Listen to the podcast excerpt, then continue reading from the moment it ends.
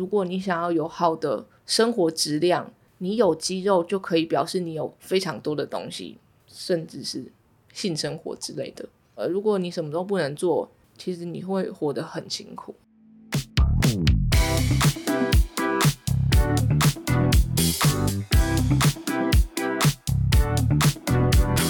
嗨，大家今天过得好吗？欢迎收听理科 PD。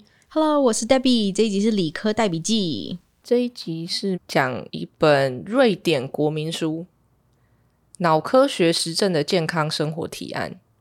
其实它整本书就是叫你要运动，我就先破题了。运动没有办法让你减肥，所以想要减肥的人可能就要失望了。但是它有其他非常多的好处。这个作者叫做安德斯韩森，是一个非常有名的精神医学专家。他还有斯德哥尔摩经济学院 MBA 的学位，所以我想这就是他为什么这么懂得行销他的科学。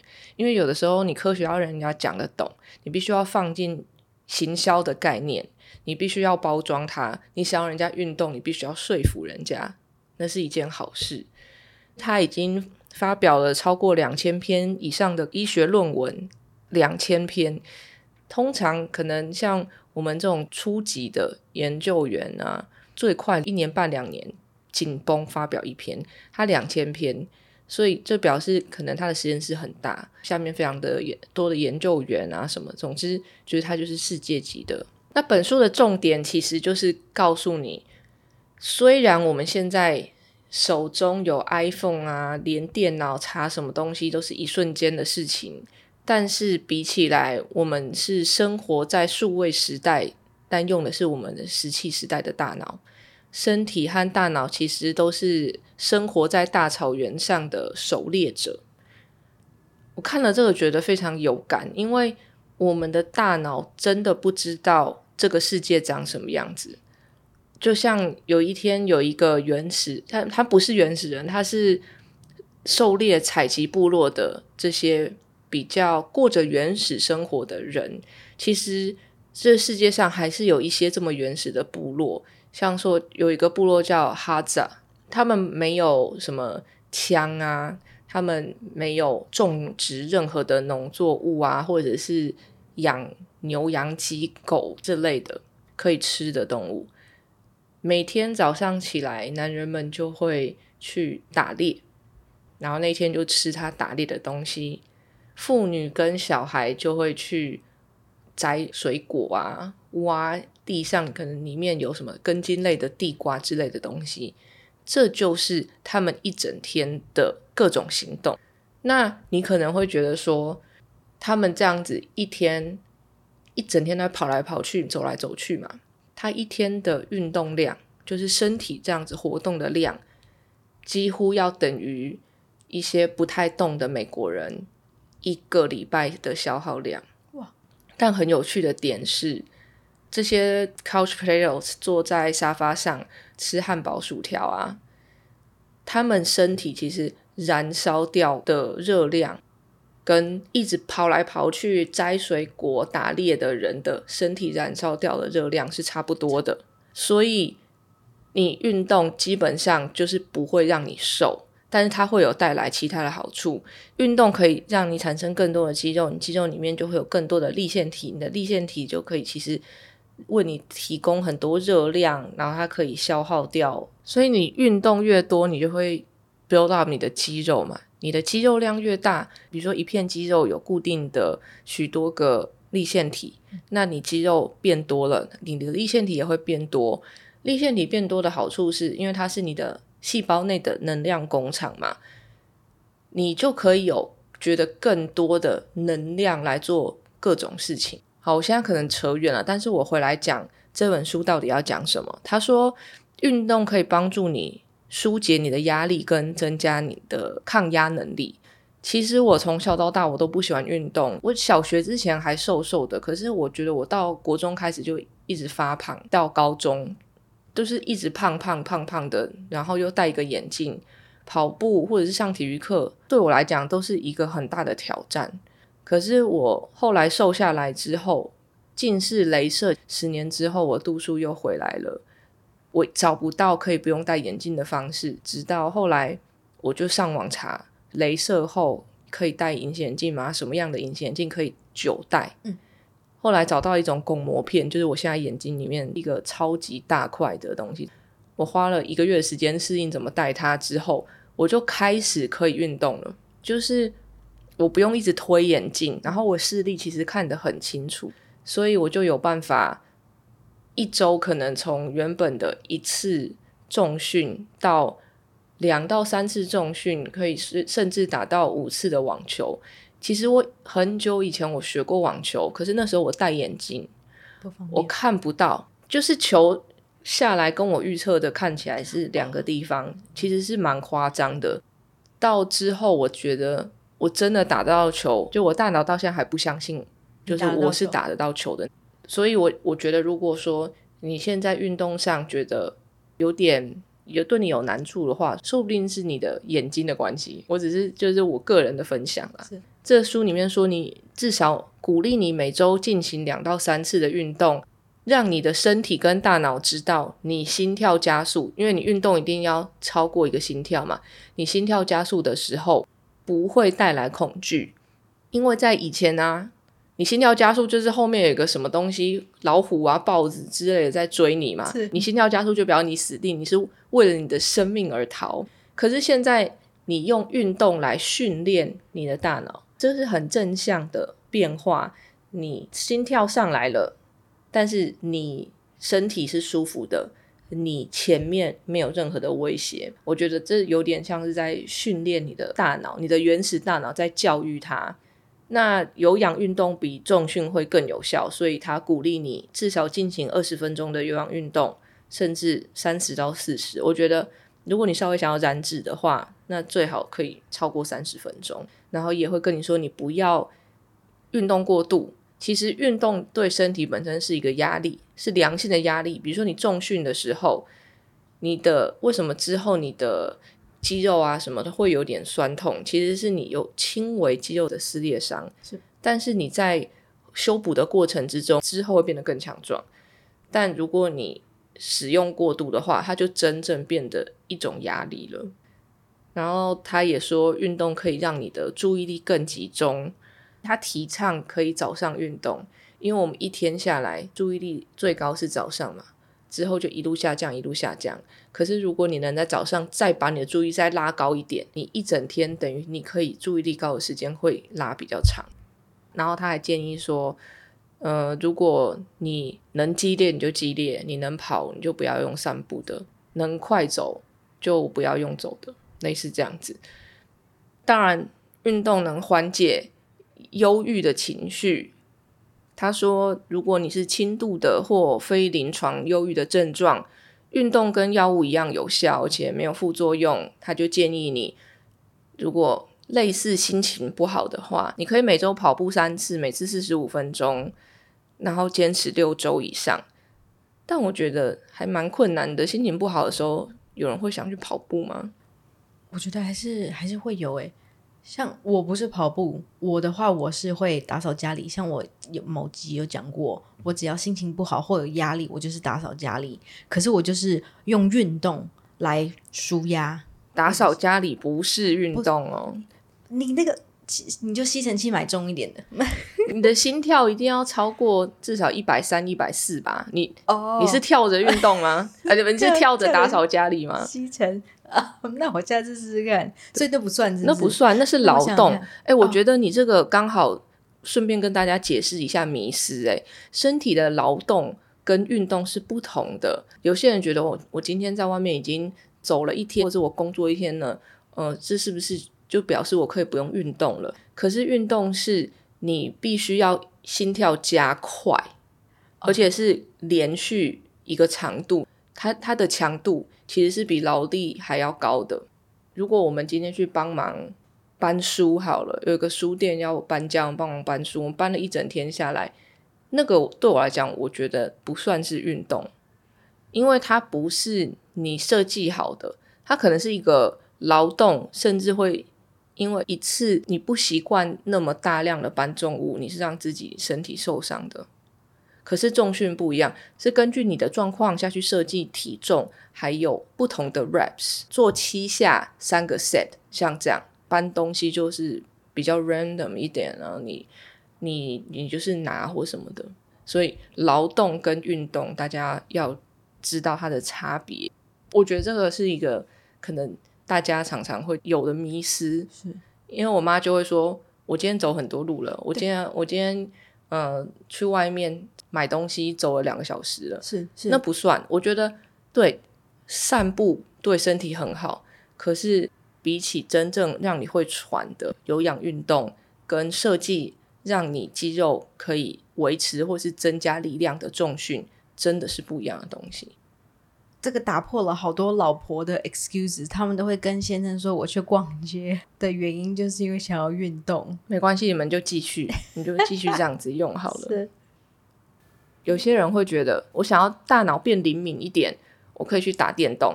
可是打电动只会让你针对那个电动的项目做的比较好。比如说，有很多速读啊，或者是填字这些东西，你越做，你只会越在速度跟填字上做得更好而已。它并不会让你的什么记忆力更好啊，更专注或更有创意。这是有一些误解在，所以电玩运动还是运动。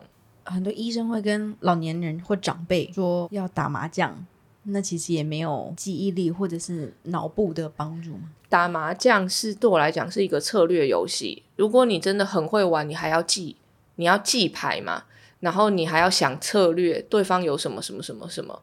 打麻将就像西洋棋一样，你头脑是有一个可塑性在的。当你还需要这些记忆的时候，他那些神经连接就会为你而留着。所以有些医生鼓励老人打麻将，可能是觉得其实一定有其他东西可以代替，但我觉得就是多 social。我觉得打麻将对老人来讲是一种社交，然后可以聊天，语言能力还保留，还有一些简单的记忆力。但我想那应该是针对可能八十岁、九十岁的老人吧。肌肉这个东西是你只要去练它，它就会变大，不管你几岁。我们原本身体的设定就是要你活到老，动到老，因为就是住在大草原嘛，我们就是 hunter gatherer 嘛。就算到老了，我还是得去挖地上的东西、摘树上的东西来吃，所以我的肌肉必须还要在。所以没有年龄的限制，不管你现在几岁，你都可以去运动。因为如果你想要有好的生活质量，七十岁、八十岁、九十岁，你有肌肉就可以表示你有非常多的东西，甚至是性生活之类的。生活质量对于一个人来讲太重要了。如果你什么都不能做，其实你会活得很辛苦。我们也可以去鼓励我们的长辈。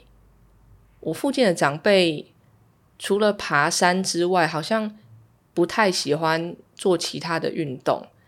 但运动是可以减缓老人失智的。这本书的作者他有去研究世界各地那些特别长寿的村落，这些人呢，他保持社交活动，控制饮食的热量，还有他们经常运动。尽管那些地方可能教育程度平均比较低，但他们记忆力却比住在城市里面的人还要好。所以就鼓励一下身边的长辈可以去运动。运动的好处呢，其实。都跟心情好蛮有蛮大的关系，因为你在运动的时候，脑内会产生 BDNF（Brain Derived Neurotrophic Factor），它可以调节你的神经介质传导，参与神经元生长啊、分化、重塑，所以也可以帮助管理你的记忆跟学习的过程。近年来，很多研究也觉得这个 BDNF 跟忧郁症的病理机转有关。但因为在还没有完全知道、认识、了解它的状况之下，我们大致上知道，反正你只要去运动了，你身体就会分泌 BDNF，你的心情就会好。你知道，从二十五岁开始啊，我们人大脑的体积每年会减少百分之零点五，然后忧郁症的患者大脑减少的速度就会更快一点。所以不管你现在是不是活蹦乱跳，都建议你可以运动，更新你的脑细胞，让你产生足够的 BDNF，然后让你的生活过得更好。那你就会想啊，那我可不可以直接吃这种 BDNF 就好了？没有用，因为它吃进去，它就被胃酸分解掉了，它也过不了脑内屏障，所以你吃没有用。你真的这种东西，你就是只能靠自己用运动，你必须要去 earn it，就去吧。那我有个问题，那这本书有提到说 BDNF 是一种蛋白质，对，像很多长辈会教育小孩说要多吃鱼，那样会补脑，这个有关联性吗？我想蛋白质对于你来讲是什么意思？可能跟我心里想的是完全不一样的东西。因为蛋白质对我来讲就是氨基酸哦串起来变成生态几个生态，然后变成一个蛋白质，所以它不是对我来讲，它不一定是吃的，酵素也是蛋白质的一种。那刚刚说 BDNF 它是一种蛋白质的原因，我只是想要告诉大家，蛋白质会在胃里面被胃酸分解，然后脑内有大脑屏障。你吃什么呢？也不会跑进你的脑里面。那为什么长辈说吃鱼会聪明的原因，跟蛋白质也没有关系，而是因为鱼肉里面有很多 omega 三，那这里面的 DHA 有助于帮助小朋友的头脑视力发育，可以延缓就是成年人老老人的脑部跟视力的退化，所以可能会对于呃。EPA 可以保护心血管，所以吃鱼好，但是跟蛋白质没有关系。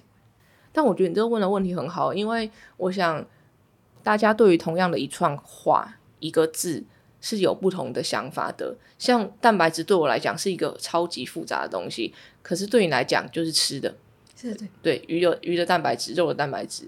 但我很高兴你提出这一点出来。那其实不止 BDNF。还有，你有听过跑步者高潮吗？没有，就是跑跑跑跑跑，他就会觉得非常的愉悦跟幸福。其实那是大脑分泌出内源性大麻素，这个神经刺激、生理刺激、运动上面的强烈刺激而分泌出来，就自然会让我们产生很愉悦和幸福的感觉。我很久以前就听说过这个东西了。可是我在运动的时候，从来没有感觉到非常高兴过。你跑不够吗？我我不是，但是的确，我有非常的正常规律运动的时候，我生活上觉得更有活力，更有希望。我觉得对我来说是在更后面才会有的这个好处。你回头看呐，就会觉得，哎，真的，我有运动，我就会比较积极一点，比较。想要尝试新的东西，对生活比较充满希望。如果你现在运动，你没有看到直接的好处，说不定你可以试着连续一个月，然后你再看你那一个月是不是特别有活力。像之前比较生病没有在运动的时候，我到下午三点我就会非常的累。可是现在我在固定运动之后，我一整天精神都很好，我没有一个。可能需要午睡，或者是三三点到五点非常累的时期都没有，所以这点在我身上很明显。必须还要跟大家讲一件事情，就是如果说你现在跟你二十岁比起来是发胖的，大家就会说啊，我是因为年纪大啦，三十岁、四十岁、五十岁，我的就是新陈代谢比较差。但科学很残酷的告诉你。你在六十岁之前，新陈代谢下降的程度都不会太大。也就是说，有科学研究，你二十岁到六十岁中间的新陈代谢其实是差不多的。所以发胖没有办法怪身体，就是要怪你吃太多了，或者是吃太油了、吃太甜了，你卡路里太高了，吃太多加工的东西了。之前的集数我们有提到嘛？你同样热量的东西。全部加工的跟全部都是原型食物，让你身体的发胖程度绝对是不一样。所以一体两面，你必须要注重的饮食。如果你想要管理体重的话，就是饮食。运动会为你带来别的好处。你运动的时候，它会让你压力变小嘛？其实我们常常会压力大的时候就会发胖，因为会有 cortisol 压力荷尔蒙出来，它就会让你肚子变大，肚子这边容易累积脂肪。那你运动，你可以降低 cortisol 压力荷尔蒙，自然。那个肌转也会被影响到，你的肚子上面的脂肪不容易累积，这是一个鸡生蛋，蛋生鸡，一开始的那个摩擦力是最大的，你就必须要让自己想办法进去那个运动的轮回里面，因为你越运动精神越好，你越觉得哦我可以，之后到一个甚至重训的时候，你真的拿起来了，你会觉得我很强壮。你在运动的时候，大脑收到的不是我的二头肌跟这一块关节很强壮，你大脑接收到的讯息就是这么简短，我很强壮。人有的时候很需要那个感觉的。当我外面压力很大，我常常觉得无力的时候，你就是需要去重训，让你的大脑知道你很强壮，某种程度上是在鼓励你自己，你做得到。外面很多很困难的事情，但你真的做得到，你够强壮。这个是用身体来暗示我们的，我觉得大家都可以试看看。如果你有一天觉得你生活受到了非常多的打击，或者非常的辛苦，但你就去运动看看，你用你的身体鼓励你的大脑，你可以的。我觉得你的例子很贴近我自己，是。我当了全职妈妈快五年，这之中我就是顾小孩顾到非常的烦躁。我妈妈很鼓励我再一次去运动。那我自己是真的有发现，说我健身之后，当然精神上什么都会有改变。我觉得我的心情也完全有不一样的感觉。就是一开始是最难的，一开始要让自己去运动最难的。真的，有人说重训什么最重？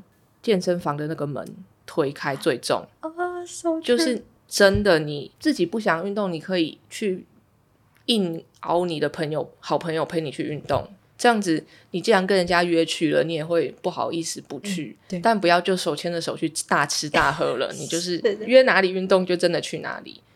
最后呢，我想要来谈一下心情上，身体里面呢有内建紧张跟焦虑的机制。紧张跟焦虑有什么不一样？紧张是暂时的，焦虑是长期的。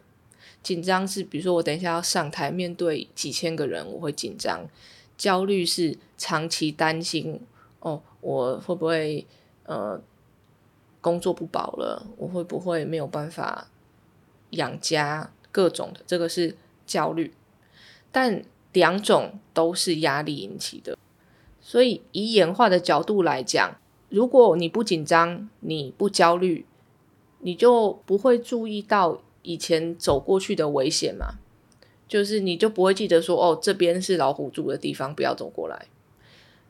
但是呢，大脑是坏东西的魔鬼毡，我们特别为了生存，会去特意去记住负面的东西，所以我们必须要想办法去训练。去占领大脑里面的空间，让他知道说，嗯，这这其实没事。我们要重新建立、洗掉这样子的感觉。也就是说，前面到最前面讲的，你运动的时候心跳会加快，但你跟你的身体说，心跳加快没事，你在运动之后是好的，身体会把这些东西，大脑会把这些东西串起来。今天一整集就是在鼓励大家去运动，不想运动的人听听看，也去运动，然后分辨什么是劳动，什么是运动。